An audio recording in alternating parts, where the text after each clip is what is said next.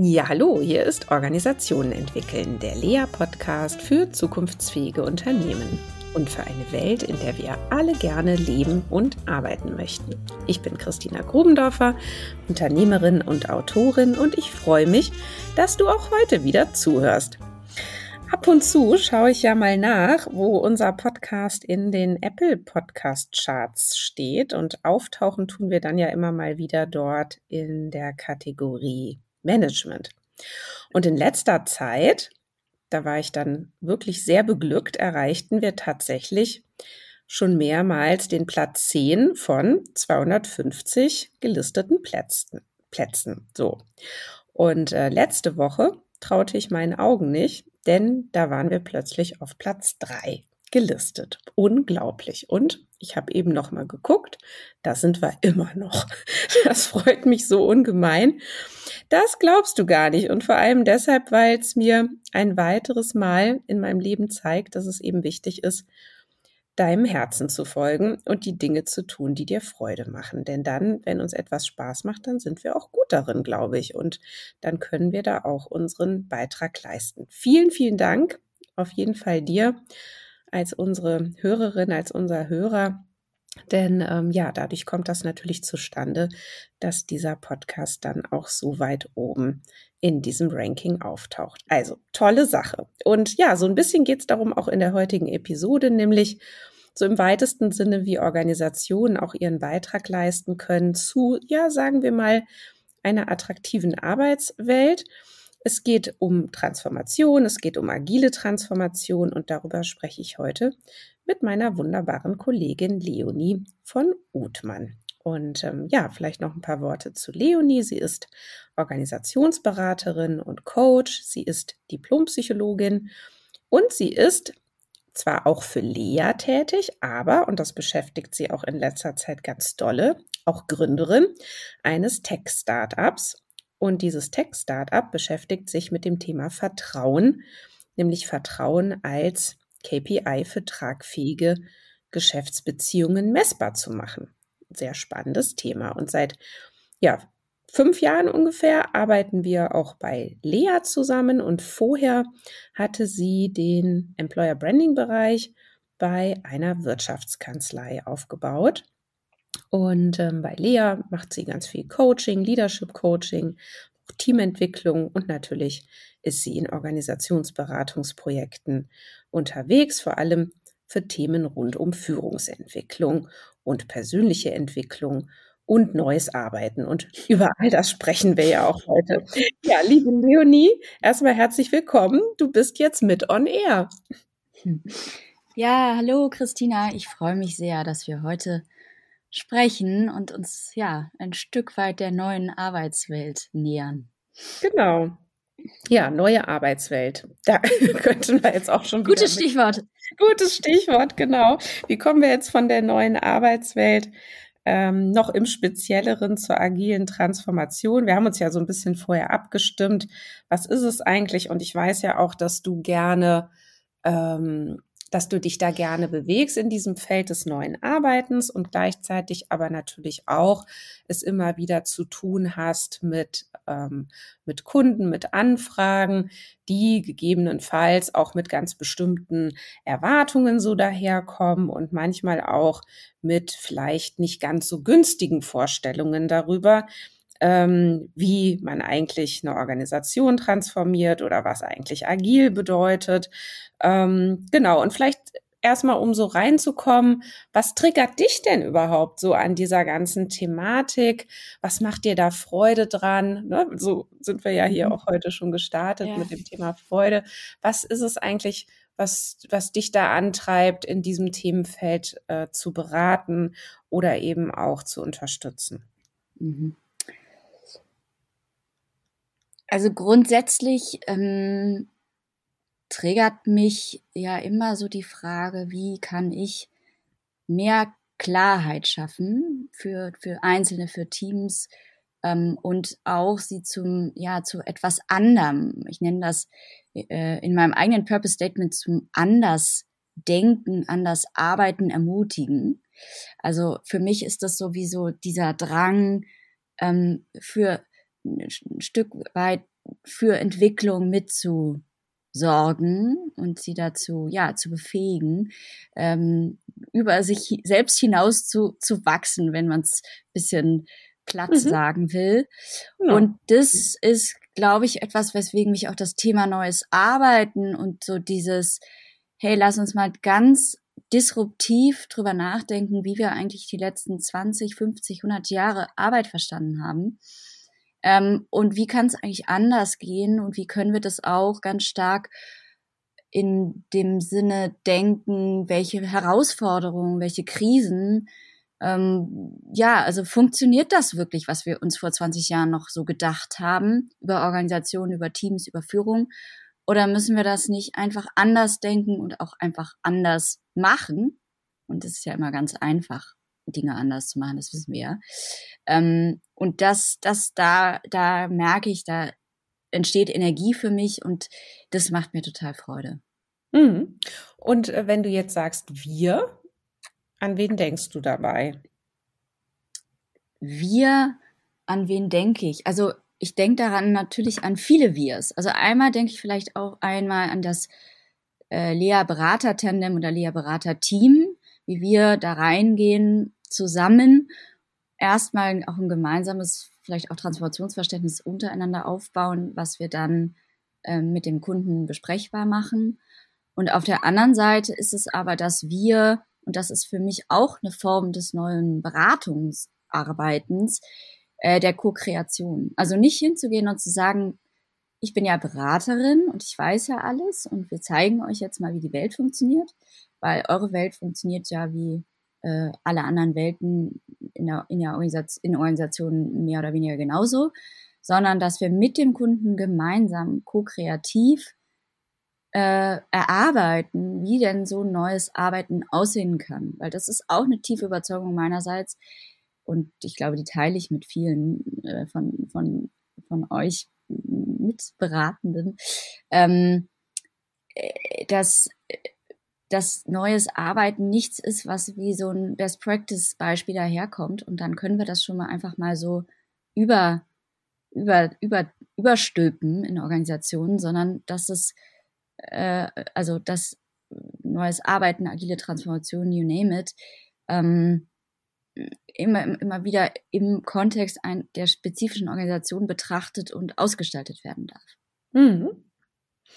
Und ähm, ja, du hast es ja eben auch schon so weit aufgespannt. So die Frage ist eigentlich das, wie wir uns Arbeit gedacht haben, ist eigentlich das, wie wir uns Organisation gedacht haben. Äh, funktioniert das eigentlich noch so oder ähm, müssen wir da nicht anders rangehen? Und da lass uns doch ruhig jetzt auch mal konkret werden. Was sind denn ähm, dann tatsächlich jetzt so in der Praxis Fragestellungen oder was sind dann eben auch Dinge, ähm, die du dann anbietest oder an denen du dann arbeitest, von denen du sagst, ja, das sind so die Themen, um die geht es dann im Konkreten, wenn irgendwie so dieses neue Arbeiten im Raum ist. Was ist denn dieses neue Arbeiten? Ja, genau, überhaupt? was ist denn das überhaupt? Ja. Ist das eine Säusche oder ein Tier? ähm, ja, genau. Also das ist natürlich mannigfach. Also häufig kommen die Leute, Menschen tatsächlich, weil ja Agilität so ein Trendthema ist und so eine Heilsversprechung. Äh, wenn wir agil werden, dann haben, haben wir alle unsere Sorgen, sind wir alle unsere Sorgen los. Deswegen habe ich den Eindruck, kommt tatsächlich häufig auch die Anfrage, ähm, so, äh, wir müssen agiler werden, können Sie uns dabei helfen? So. Oder wir haben äh, Themen, Themen auch im Team. Äh, wir sind nicht effizient genug. Äh, wir haben Reibungsverluste. Ein häufiges Thema ist übrigens, wenn wir es nicht auf einer prozessualen oder strukturellen Ebene sehen, ganz häufig das Thema, wir verlieren Mitarbeiter. Ähm, und wir müssen Mitarbeiterbindung besser gestalten. Und äh, dafür könnte doch die Agilität oder die Selbstorganisation äh, uns total behilflich, weil dann bleiben doch die Leute, wenn wir hier uns alle miteinander wohlfühlen und alles gut ist. Also da liegt auch ganz viel Heilversprechen, habe ich den Eindruck, dass neues Arbeiten dazu führt, dass wir als Organisation den Fachkräftemangel ähm, äh, bekämpfen können, äh, attraktiv als Arbeitgeber werden, ähm, unsere Mitarbeiter binden, auf unsere Mitarbeiter ähm, Vorstellungen besser eingehen können und so weiter. Mhm. Jetzt höre ich, ich weiß nicht, ob ich schon so ein bisschen so einen Unterton mithöre oder den hier noch reindeute. also, ne, weil, also äh, genau, jetzt wäre ja die Frage, und wie siehst du es denn, Leonie? Also ist, ist denn, ist denn das auch so? Also ist denn das tatsächlich ein Automatismus, dass wenn sich Unternehmen im Speziellen, ja, oder auch Organisationen im Weiteren ähm, äh, tatsächlich agiler organisieren oder wenn sie eben ähm, die Arbeitsweisen hinterfragen und ähm, hier eben andere Arten des Arbeitens etablieren und dann so sich selber dieses Label geben. Ja, guck mal, ne, wir, guck, wir, wir machen das jetzt hier neu. Werden sie denn dann automatisch auch ein attraktiverer Arbeitgeber und bleiben die Leute dann eher da? So, und während ich diese Frage formuliere, frage ich mich dann auch noch mal, und was konkret wird denn dann nun eigentlich genau anders organisiert, damit es dann auch den Stempel verdient? So, ja, hier ist echtes neues Arbeiten bei uns drin in der Organisation.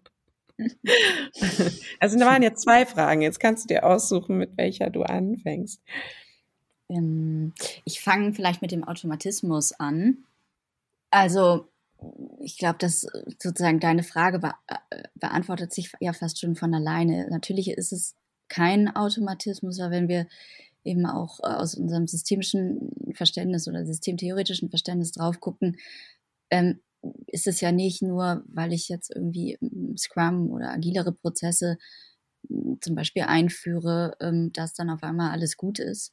Ähm, ganz im Gegenteil, ich habe häufig eher beobachtet, dass dann ähm, ganze Teams oder Bereiche auch zu, zu Effizienzschleudern werden und eben das ganze Menschliche, das ganze, äh, wir, wir schwingen uns aufeinander ein und äh, der Einzelne wird achtsamer bedacht ähm, oder welche Heilsversprechungen dahinter dann immer auch stecken mögen, dass es sich genau ins Gegenteil verkehrt. Also dass äh, auf einmal so das, was wir sowieso ja schon als Beschleunigung in Organisationen oder Teams beobachten, noch drastischer wird und es einfach dann nur so ein ganz super äh, Prozessoptimierungsapparat wird.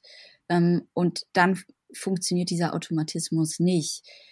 Ich denke, wo eine Chance drin liegt, tatsächlich, ähm, wenn wir es schaffen, ähm, oder wenn auch die Kundinnen schaffen, ähm, ihre Projekte so oder das, die Transformation so zu gestalten, ähm, dass es eben nicht nur an, an, nicht nur an Prozessen gearbeitet wird, sondern eben auch an Themen wie und Führungsverständnis, Aufgabe von Führung, ähm, miteinander, das, das Miteinander äh, zu begreifen und ähm, auf der sozusagen der individuellen Ebene auch nochmal zu gucken, okay, ähm, wenn wir jetzt beispielsweise stärker in eine selbstbestimmteres, eigenverantwortliches Arbeiten, beispielsweise durch Rollenmodelle kommen, was müssen wir denn dann als Einzelne tun, sei es als Führende, als Mitarbeitende, hm, damit, damit wir in diese Form der, der, ja, der größeren Autonomie, der größeren Freiheit, der größeren Entscheidungsspielräume, die dann auf einmal der Einzelne auch trägt, ähm, dass wir da, ja, dass wir das überhaupt sozusagen gut hinkriegen, weil wir sind ja doch häufig in Logiken in Organisationen groß geworden, wo es einen gab, einen, den großen Führungshelden, ähm, der, ähm, der sozusagen alle Herausforderungen auf seinen Schultern lastet und da, sozusagen dafür sorgt, dass das Team unter ihm oder unter ihr ähm, so seine Aufgaben schnell und fleißig und gut erledigen kann. Ich sage das natürlich jetzt in ein bisschen äh, ironischer Form. Und ja, häufig mit einem sehr, sehr guten Anspruch natürlich auch, dass, ne, dass es auch Freude macht und so. Aber das ist natürlich dann Paradigmenwechsel, wenn man sagt, ähm, wir gehen nicht mehr, also ne, der Einzelne muss stärker in, in eine Selbstführung kommen.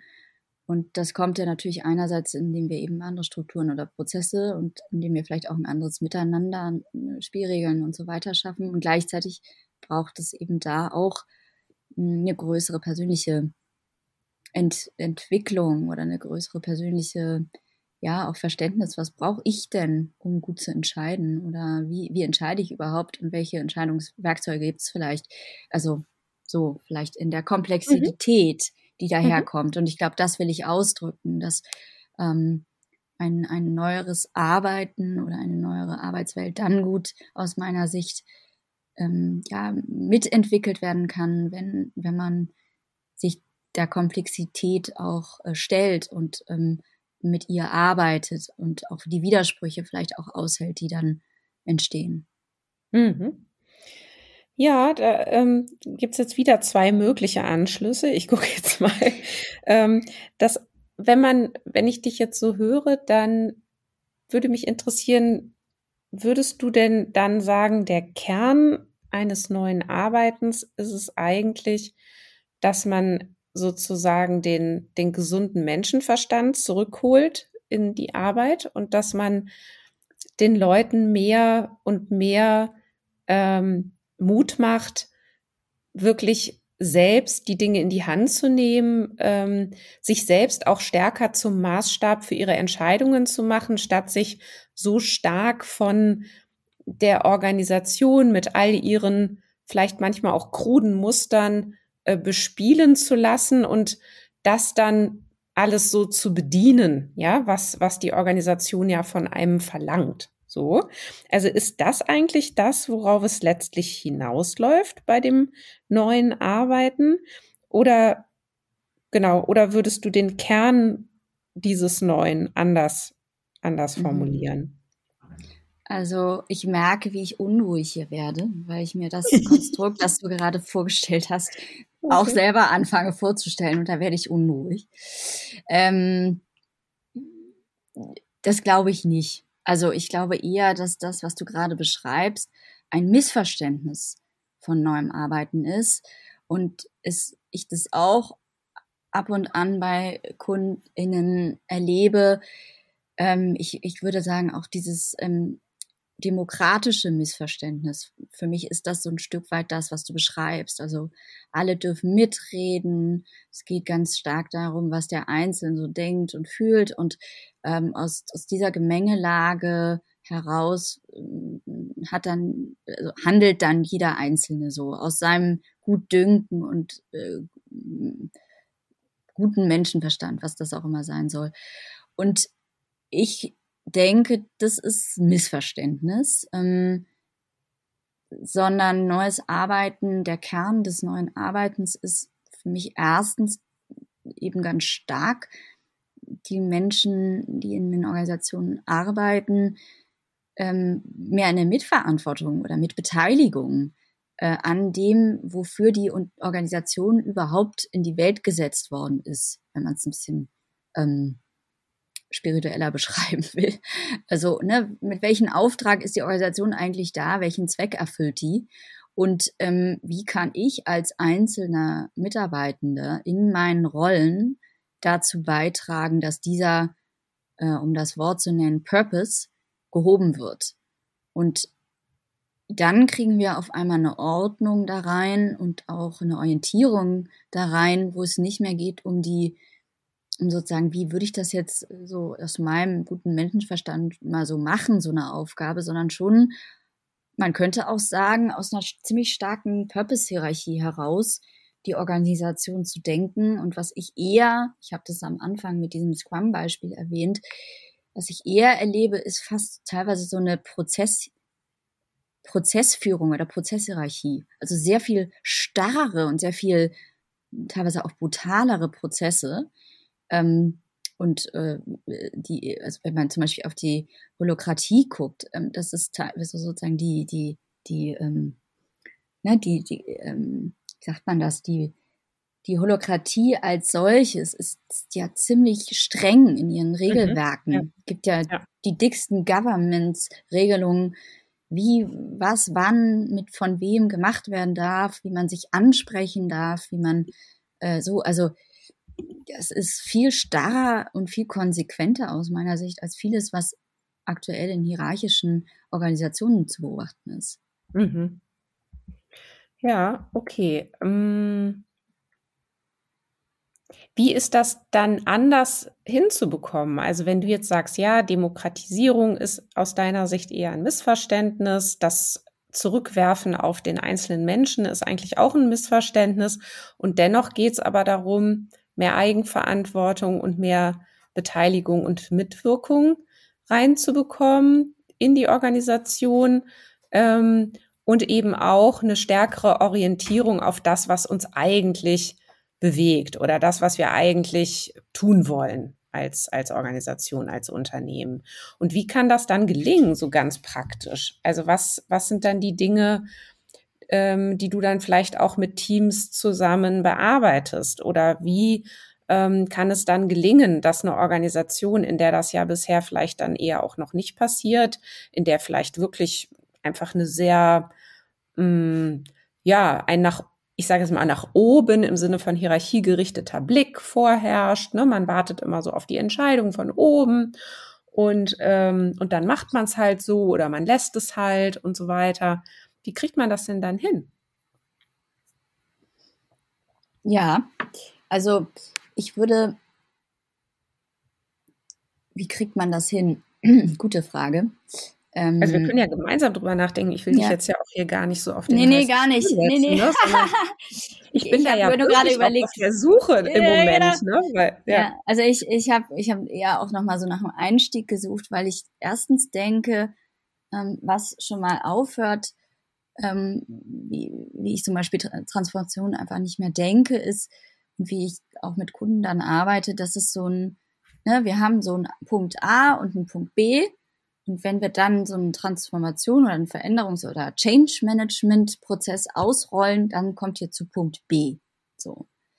Ähm, und für mich ist es eher ein äh, mit dem, mit den, mit einem Team, mit einem größeren ähm, Bereich oder mehreren Teams in der Organisation erstmal überhaupt so eine die die Agilität, agilen Fähigkeiten oder die auch die organisationalen agilen Fähigkeiten erstmal überhaupt ein Stück weit zu trainieren und, und, ähm, ähm, und ich meine damit nicht Training, sondern wirklich sich da ein anderes Mindset, andere Haltung, aber eben auch im Organisationsentwicklungssinne andere Prozesse und Strukturen aufzubauen.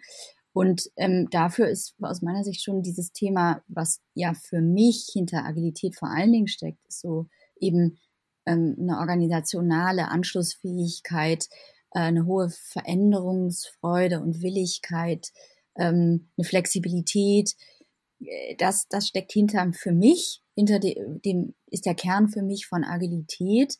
Und wie das dann ausgestaltet wird, also in, wirklich im Sinne, ne, ich, es macht wirklich Sinn, wir haben hier ein großes Software-Team, die, die in der Scrum-Logik arbeiten zu lassen oder zu sagen, hm, also bei einer Buchhaltung würde ich nicht anfangen, jetzt auf einmal flexible Prozesse oder flexible Rollenmodelle einzuführen, weil ich, weil da einfach eine ganz andere Ordnungssicherheit gebraucht wird, damit die ihren Purpose, ihre Aufgabe gut erledigen können. Da würde ich vielleicht dann eher, eher schauen, wie können wir vielleicht, ja, in, in, im Sinne der Haltung oder im Sinne der Rollen, die wir uns vergeben, in eine größere Selbstführung und Selbstorganisation innerhalb des Teams kommen, ohne jetzt alle vier Wochen zu gucken, muss der Controller A eigentlich eine andere Rolle haben oder muss, müssen wir hier andere Kreise im Sinne von, ähm, wenn man Kreise als Teams verstehen will, ähm, oder äh, Einheiten, äh, Sinneinheiten innerhalb von Teams ähm, müssen wir die anders bilden oder so. Also ne, diese Art von struktureller Flexibilität, die ja so in der klassischen Selbstorganisation, äh, Selbstorganisation und Demokratie eine wichtige Rolle spielen, das macht bei solchen Teams keinen Sinn.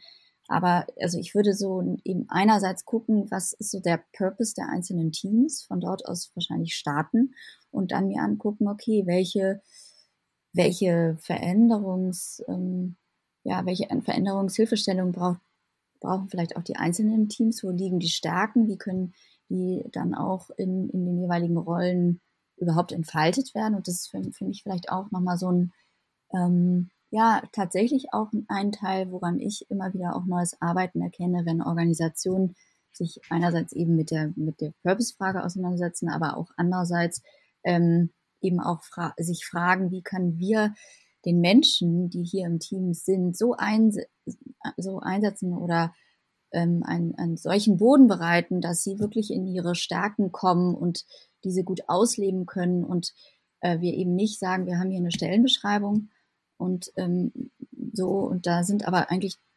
tausend, tausend unterschiedliche Anforderungen drin. Und das soll aber jetzt bitte von einer Person irgendwie erledigt werden, so, sondern dass man viel stärker und auf den ganzen Menschen und, und eben da äh, die, den bestmöglichen Fit auch herstellt. So, das ist so eine weitere Herangehensweise.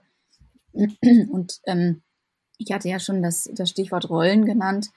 Eben, wenn wir auf das Strukturelle auch gucken, ganz früh in den Prozessen auch zu gucken, wie können wir eine andere Strukturlogik schaffen. Also mhm. im Sinne von, wie schaffen wir vielleicht auch Räume, wo eben ähm, kollegialer entschieden wird ähm, und auch da wieder nicht demokratisch, sondern ich denke da eher eben zum Beispiel im Sinne des besten Argumentes und nicht im Sinne, derjenige entscheidet, äh, der die richtige Schulterklappe hat. So mm, ja. Ja, also auch hier so beim Zuhören, ne, ich ich meine, das ähm, ist ja auch genau ähm, das, was ich für sinnvoll halte und gleichzeitig macht es es manchmal ein bisschen schwer greifbar, dass man eben wirklich im Einzelfall immer eben gucken hm. muss. Mhm. Ja, also ja. was ist es eigentlich bei euch gerade?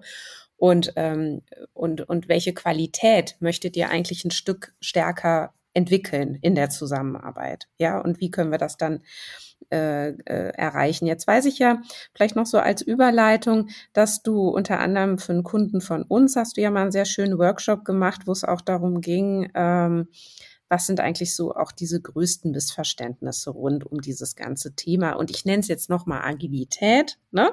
Weil du hast, mhm. ähm, du hast eben auch schon ähm, eine Sache ja gesagt. Also äh, du hältst, genau, du erzählst halt diese, was sind die größten Missverständnisse?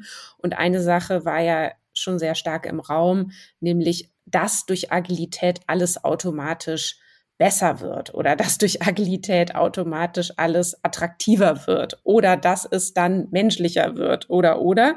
Und da habe ich jetzt, wenn ich dich richtig verstanden habe, gehört, naja, manchmal wird es dann aber auch eine ganz schöne Prozessmaschinerie oder manchmal wird es dann dadurch aber auch wahnsinnig streng oder fest oder starr oder geht sehr stark Richtung noch weitere Effizienzsteigerung, Optimierung und, und, und. Habe ich dich da richtig verstanden? Total, auf jeden Fall, ja. ja, ja. Und, und würdest du sagen, das ist eigentlich auch so das größte Missverständnis, was dir da immer wieder begegnet? Oder was sind, was ist vielleicht das größte Missverständnis rund um dieses ganze Thema Agilität, agile Transformation? Und welche gibt's dann noch? Also die größte Überraschung, die ich häufig erlebe, wenn ich wenn, wenn Organisationen oder Teams auf mich zukommen und sagen, hm, Mensch, äh, so, was, was ist denn jetzt Ihr agiler Ansatz? Punkt eins, zwei, drei, wie machen wir das denn jetzt so? Und wenn ich dann die Rückfrage stelle, ja, was ist denn für Sie Agilität? Oder wofür soll denn die Agilität gut sein? Was soll die denn lösen? Ähm, hm. dann hm. gucken mich häufig überraschend, überraschte Gesichter an, weil sie damit jetzt gar nicht gerechnet haben sondern häufig so dieses, ja, es gibt ja nur eine Agilität, ein agiles Konzept und mhm. wenn wir das umsetzen, äh, dann haben wir es geschafft. Ja. So, und ein anderes ähm, Zitat, da habe ich leider ähm, den, den, den, die, die Quelle vergessen, aber die, die so ein Stück weit sagt so, ähm, Selbstorganisation ist ein tafferer Job, taffer, tafferer Chef ähm, als alles, was wir vorher an Chefs gehabt haben. So. Mhm. Und ich glaube, das ist so, vielleicht ist das das größte Missverständnis, äh, was ich immer wieder höre, so, ah, oh, dann werden wir die Führung los, dann wird's hier alles schön, ähm, dann, dann verstehen wir uns alle gut, dann haben wir gar keine Konflikte mehr, dann ist alles gut. So, dann sind wir so in, in so einer Wohlfühlblase miteinander.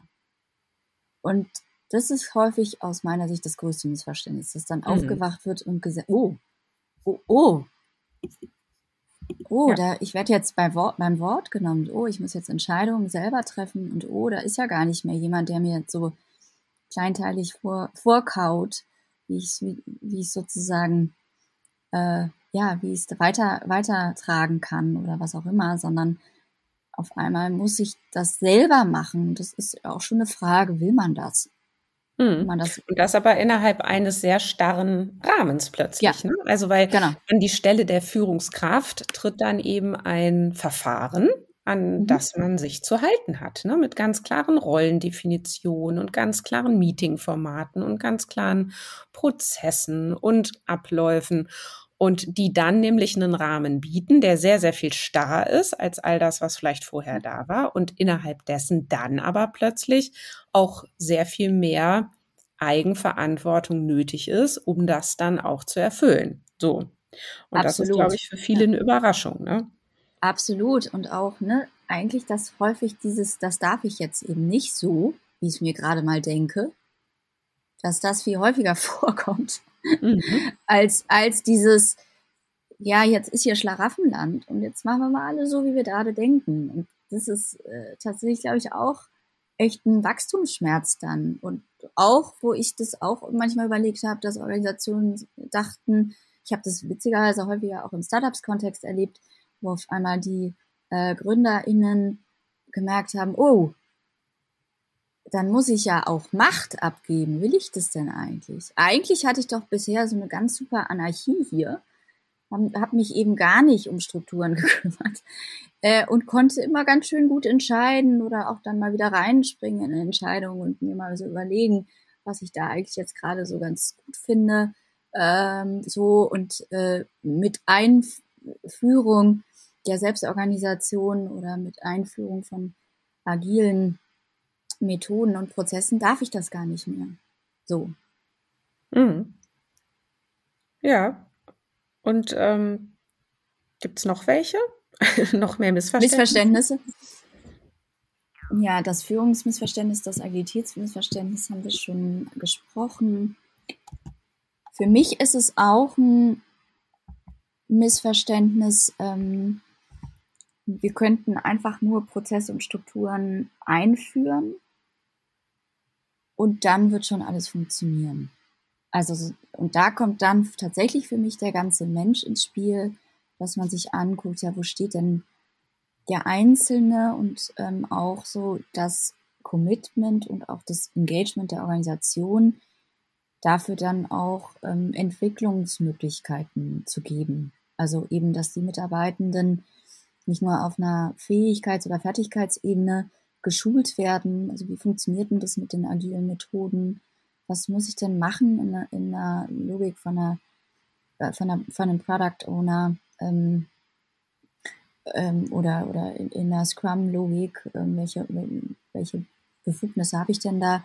Und gleichzeitig ähm, aber auch natürlich aus, aus dem Persönlichen heraus. Ne? Also äh, wie gut kann ich mich zum Beispiel selbst also selbst organisieren im Sinne selbst managen. Ähm, wie sehr traue ich mir überhaupt zu, gute Kriterien zu haben, um gute Entscheidungen innerhalb meiner Verantwortlichkeiten zu treffen. Ähm, so, wie, wie, wie schaffe ich es vielleicht auch eigene Grenzen zu setzen, damit nicht jeder irgendwie sagt, nee, nee, das passt schon in deinen Verantwortlichkeitsbereich, das musst du jetzt abarbeiten oder, oder, oder. Also hm. diese Form der, der ich finde Reifung so ein blödes Wort, aber der Weiter, vielleicht der Weiterentwicklung und Erweiterung von, von meiner, ja, von meinen persönlichen Potenzialen und auch von meinen persönlichen Fähigkeiten. Das, glaub, das ist, glaube ich, etwas, was einhergehen muss ähm, mit den äußeren strukturellen und prozessualen Veränderungen und auch die Arbeit natürlich im Team. Also das verändert ja auch total viel innerhalb der kulturellen, äh, des kulturellen Miteinanders im Team, wenn auf einmal äh, Verantwortlichkeiten verteilt ist, wenn Führung stärker verteilt ist, wenn auf einmal nicht mehr die bekannte Führungskraft jetzt irgendwie mit mir vielleicht meine äh, Entwicklungsgespräche führt im Sinne, wo will ich denn hinwachsen, sondern dass vielleicht äh, ein früherer Kollege oder eine frühere Kollegin tut, ähm, die aber aus der Rolle sozusagen Potenzialentfalter in ähm, ja, das, die Verantwortlichkeit trägt. Mhm. Ich muss mal ganz kurz ähm, jetzt einmal dazwischen. ja, geh doch bitte Zeit dazwischen.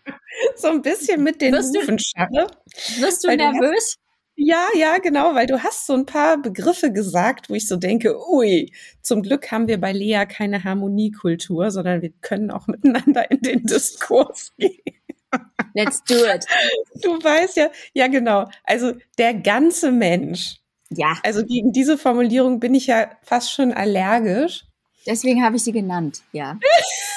Deswegen dachte ich, ich kann es aber nicht unkommentiert lassen. Nee, weil ich denke immer so, du liebe Güte, ne? Was meinen ja. wir denn jetzt plötzlich mit dem ganzen Menschen? Das kann doch wohl nicht wahr sein. Also ich sag dir auch warum, ne? Ich gucke einmal dahin und denke mir, naja, also der ganze Mensch ist aber schon ein ganz schönes Package, ja. Und der, der ganze Mensch der tut Dinge, die will man also beileibe nicht in der Organisation haben. Ne?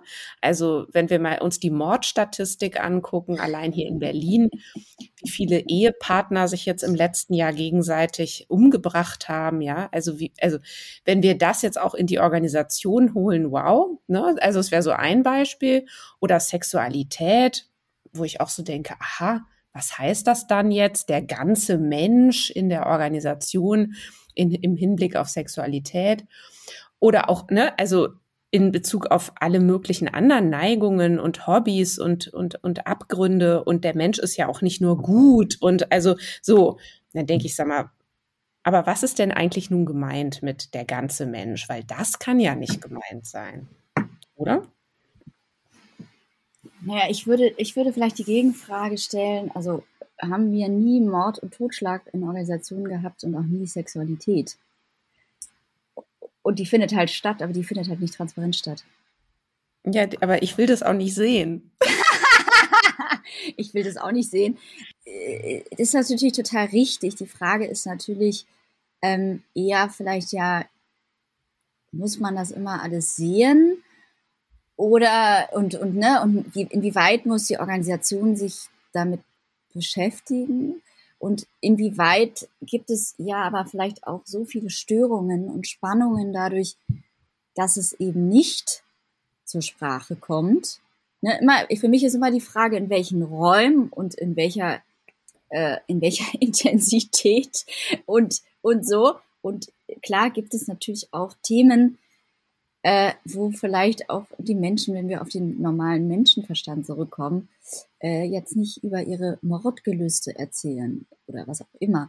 Ich glaube aber schon aus der Erfahrung, der, also mit Organisationen, die das stärker leben, dass es erstens natürlich ein enormer Anspruch ist, ne?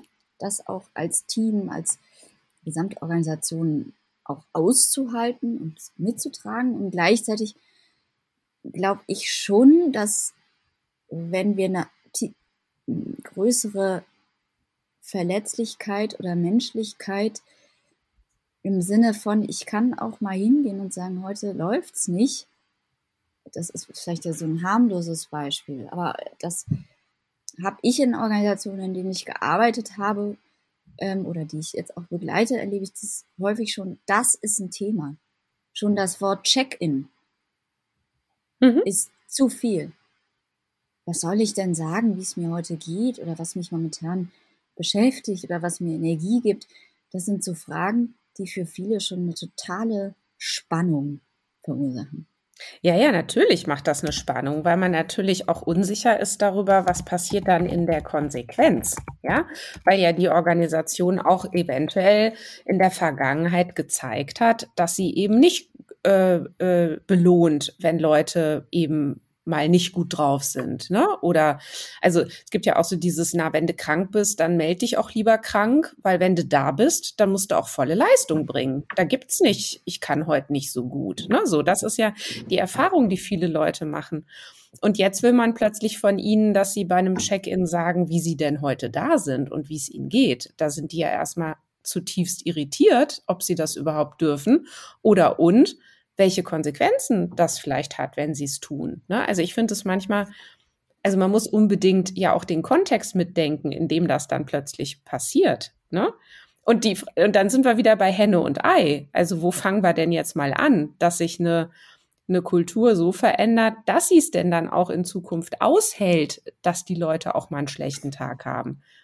Also da würde ich ja jetzt erstmal rein so vom, würde ich sagen, ja Mensch, super, das wäre doch toll, wenn das gelänge. Und dann würde man doch dem Menschen, und da sind wir jetzt wieder bei dem Menschen, äh, gerechter werden, dass er eben auch mal einen schlechten Tag haben darf oder sie. Ja, äh, bei den anderen Themen, da bleibe ich ein bisschen skeptisch, ehrlich gesagt, weil ich finde, dass das ja auch eine sehr entlastende Funktion hat, dass ich eben nicht ständig erzählen muss, wie es mir gerade geht, dass ich das aber auch für mich selber, Thema Selbstmanagement, dadurch auch einfach mal ein paar Stunden ausblenden kann. Ja, also mein meine Probleme holen mich dann nach der Arbeit schon wieder ein. Ja, also wie, wie bringe ich jetzt meine Mutter ins Pflegeheim oder ähm, lasse ich mich jetzt dieses Jahr noch scheiden oder nächstes Jahr? Ne? So, das sind Dinge, das tut mir ja selber gut, wenn ich die mal ein paar Stunden ausblenden kann und die will ich jetzt auch nicht ständig mit meinen Kollegen besprechen. Also insofern, da bin ich so ein bisschen skeptisch, ob das nicht ähm, mehr Spannung erzeugen würde, wenn jetzt plötzlich all diese Themen die die Leute ja nun auch noch haben, äh, jetzt auch noch mit in die Kommunikation kommen im, in der Arbeit. Ne? Hm. So. Also für mich ist halt immer die Frage, was, was, was löst einen größeren, ähm, ne? also was, was, was ist, ist es nicht so, dass es, wenn es mal auf dem Tisch ist, geklärt ist? Und was ich auch glaube, ist, dass es natürlich schwierig wird, wenn es ein Müssen wird. Mhm. Also im mhm. Sinne von, du musst jetzt erzählen, dass deine Mutter äh, im Pflegeheim ist und was da alles. Oder du musst erklär erzählen, weiß ich nicht, dass du dich äh, gestern in deinen Chef verliebt hast. Ähm, oder, ja, oder, oder, oder, dein Mann genau. ja, oder ja dein Mann, Mann also ne? Ja, ja, ja. äh, das das will ja. auch kein Mensch wissen ne? Aber äh, nein das ist äh, so aber ich, ich glaube, und du hast viele Dinge angesprochen, die auch bei mir resonieren und die auch die Komplexität des Unterfangens, finde ich, sehr deutlich zeigen, wo ich auch sagen würde, naja, vielleicht, vielleicht ist es gar nicht ähm, in dieser Absolutheit auch nötig, aber einen Boden mhm. zu bereiten, wo ich nicht Angst haben muss, mhm. zu sagen, und ich finde schon, dass das äh, gar nicht so trivial ist zu sagen, also so dieses typische Beispiel, was sich ja durch die, ähm, ich sag mal, platt New Work ähm, Szene ähm, sozusagen zieht, ist immer so dieses Thema Umgang, äh, Periode von Frauen und Perioden, ähm, Schmerzen. Darf man das als Frau sagen oder nicht? Ich weiß, dass ich in meinem in meinen ersten Jobs ähm, wäre ich nie auf die Idee gekommen, so sowas zu sagen, weil das da nicht hingehörte und ich auch immer es fast befremdlich fand, wenn das irgendwelche Kolleginnen äh, geteilt haben. Und heute hätte ich da auf einen anderen Blick, weil ich vielleicht auch verstehe, wieso die Kollegin gerade so durch den Bildschirm guckt, wie sie gerade guckt. Und ähm, ich finde, es hat schon eine Attraktivität zu sagen, ähm, wir müssen, wir sind jetzt nicht mehr die Pokerface mhm. äh, Community, ähm, ja. die, die nur so, die immer so tut, als wäre alles schön. Und auf das Wort, wie geht's dir? Ah, prächtig, alles gut, ja. toll, so. Glaube ich, ist nicht hilfreich. Ja. Und da kann ich total mitgehen und sagen, ja. Und wenn man das schafft, dass das ein Stück ne, so, so wirklich in kleinen Schritten nach und nach erweitern sich so die Räume der möglichen Selbstauskünfte. So würde ich das jetzt mal nennen. Ja. ja. Ähm, dann bin ich sofort dabei. So. Und ich glaube, es ist eben nicht dieses Hebel von 0 auf 1 umlegen und der ganze Mensch ist in der Organisation. Aber es ist ein bisschen stärker weg oder nicht nur ein bisschen, sondern schrittweise wegkommen von diesem, der Mensch als Maschine, der Mensch als Ding, das einfach zu funktionieren hat, der Mensch als Rollenerfüller und Theaterspiele, Spielerin, ne? In der Organisation. Und so kommt es einem ja häufig vor. So dieses, ich nehme da eine Rolle und jetzt spiele ich Theater. So. Und wenn ich dann wieder aus dem Job raus bin, dann kann ich endlich so sein, wie ich wirklich bin und so weiter. Ja. Und dieses Gefühl, das haben nach wie vor sehr viele Menschen, dass sie, dass sie nicht wirklich echt sein dürfen. Und ich glaube auch, und davon bin ich zutiefst überzeugt, das wird auch nie vollumfänglich gelingen in allen Organisationen. Aber das wäre so mein, da würde ich so denken, ja, das wäre schön, wenn es ein bisschen, bisschen mehr davon geben dürfte. So. Und wenn das damit gemeint ist, dann bin ich total dabei. ja, da stimme ich dir auch total, also da stimme ich total auf dieses Schalter umlegen. Und ich glaube, wie so häufig ist es ja manchmal auch, dass diese sprachliche Radikalität, die wir teilweise auch in der New Work-Szene ja haben, ne? jetzt kommt der ganze Mensch um die Ecke, ähm, dass, das, dass es das ja vielleicht manchmal braucht, um aus diesem maschinellen Muster oder so dieses, du musst funktionieren und du gibst dich ab an der Tür der, vom Büro und holst dich dann wieder ab, äh, wenn du wieder da rausgehst, dass, dass dieses entweder oder nicht mehr stattfinden. Mhm. Also, ne, nicht stattfindet. Und ähm, ich hatte noch einen anderen Gedanken, weil du diesen Stich, dieses Stichwort leider auch genannt hast. Ich, ich glaube, dass, und das ist ähm, auch wieder, wir haben ja über Maßschneiderungen auch gesprochen. Und ich glaube, auch da ist es, ist, ne, das muss ich dir nicht erzählen, als ähm, Kultur, ähm, Kultur, äh, Profi, ja. Profin, ähm, Prophetin, ähm, dass, äh, dass, dass die Kultur ja eine total große äh, Rolle auch spielt. Ähm, also wie weit der Hebel auch umgelegt werden kann und darf und äh, dass das auch da wieder ja nicht für jede Organisation so oder so sein muss, sondern eher diesen Impuls aber reinzugeben. Und deswegen machen wir ja so solche Formate wie Check-in, Check-out, die ja erstmal aus meiner Sicht, ja, erstmal total simpel ist. Mhm. Ja. Jetzt gucke ich auf die Uhr und ich denke, wow, wir wollten doch eigentlich noch über so viel reden, aber ich habe so den Eindruck, eigentlich sind wir jetzt gerade an so einem ganz guten Punkt angekommen, äh, zu sagen, wir machen noch mal einen Teil zwei. Finde ich wunderbar. Das ist so der Cliffhanger. Worüber sprechen wir denn dann, Christian? Genau, weil was ich eigentlich noch vorhatte, ist, dass wir noch mal so auf dieses Thema Reifegrad von Organisationen gucken, dass wir noch mal auf so ein paar Modelle und Methoden schauen, mit denen du auch gerne arbeitest äh, Thema Spannungsbearbeitung und so weiter. Aber ich glaube, das machen wir dann tatsächlich einfach beim nächsten Mal, Teil zwei. Was hältst du davon? Das finde ich wunderbar. Ich hoffe, ja, der Cliffhanger war so spannend, dass wie, wie viel, wie viel Follower oder wie viel, äh, ja, was brauchen wir noch für den Platz eins eigentlich? Das wollte ich schon die ganze Zeit fragen, als du das am Anfang erwähnt hast und, und auch natürlich total du, ich weiß es nicht. Also Apple veröffentlicht das ja auch nicht, was das jetzt nun eigentlich letztens äh, letztlich für Kriterien sind. Man kann es ja immer nur, man kann immer nur so Hypothesen testen. Ja, also es hat wohl scheinbar irgendwie damit zu tun, in welchem Zeitraum wie viele Leute sich diesen Podcast anhören.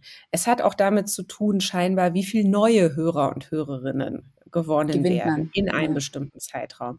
Es hat auch damit zu tun, wie viele Sternebewertungen ähm, man bekommt. Und es hat auch wohl damit zu tun, wie, wie viele Rezensionen und, und, und. Aber so richtig durchschaut haben wir es ja noch nicht. Insofern, ich weiß es einfach nicht. Und das ist aber auch, finde ich, so wunderbar, weil das ja auch das ist, wie wir eigentlich die ganze Zeit arbeiten, nämlich mit Hypothesen. ja, mit Hypothesen, wie es ja. sein könnte. Und dann macht man was und guckt, was passiert und guckt, ob die Hypothese äh, sich damit wieder ähm, erledigt hat oder ob man sie erstmal behalten kann und dann noch einen Schritt geht. Und ja, ich denke, ich würde jetzt einfach mal sagen, wir sind auf einem guten Weg. das klingt sehr gut. Klingt sehr gut. Ja. Ja, gut, liebe. Leonie, vielen Dank für das Gespräch. Ja, vielen Dank dir und die schönen Fragen und äh, so ein leichtes auch Aufkommen einer, einer, eines Diskurses, was ich total schön fand. Ähm, weil so arbeiten wir ja auch bei Lea. Und das, äh, das macht ja die Salz, der, das Salz in der Suppe ein Stück weit raus. Ja, finde ich auch. also, gute Zeit dir. Dir Danke. auch nochmal. Tschüss. Tschüss. Ja, das war Organisationen entwickeln, der Lea-Podcast für zukunftsfähige Unternehmen. Danke, dass du wieder deine Zeit mit mir verbracht hast. Gefällt dir mein Podcast? Dann würde ich mich riesig freuen, wenn du den Podcast in deinem Netzwerk weiterempfiehlst. Und falls du über Apple Podcast oder Spotify hörst, dann gib uns doch auch gleich fünf Sterne. Das hilft uns enorm dabei, weitere Menschen zu erreichen, denen es auch ein Anliegen ist, eine Welt zu schaffen, in der wir alle gerne leben und arbeiten möchten. Tschüss, bis zum nächsten Mal.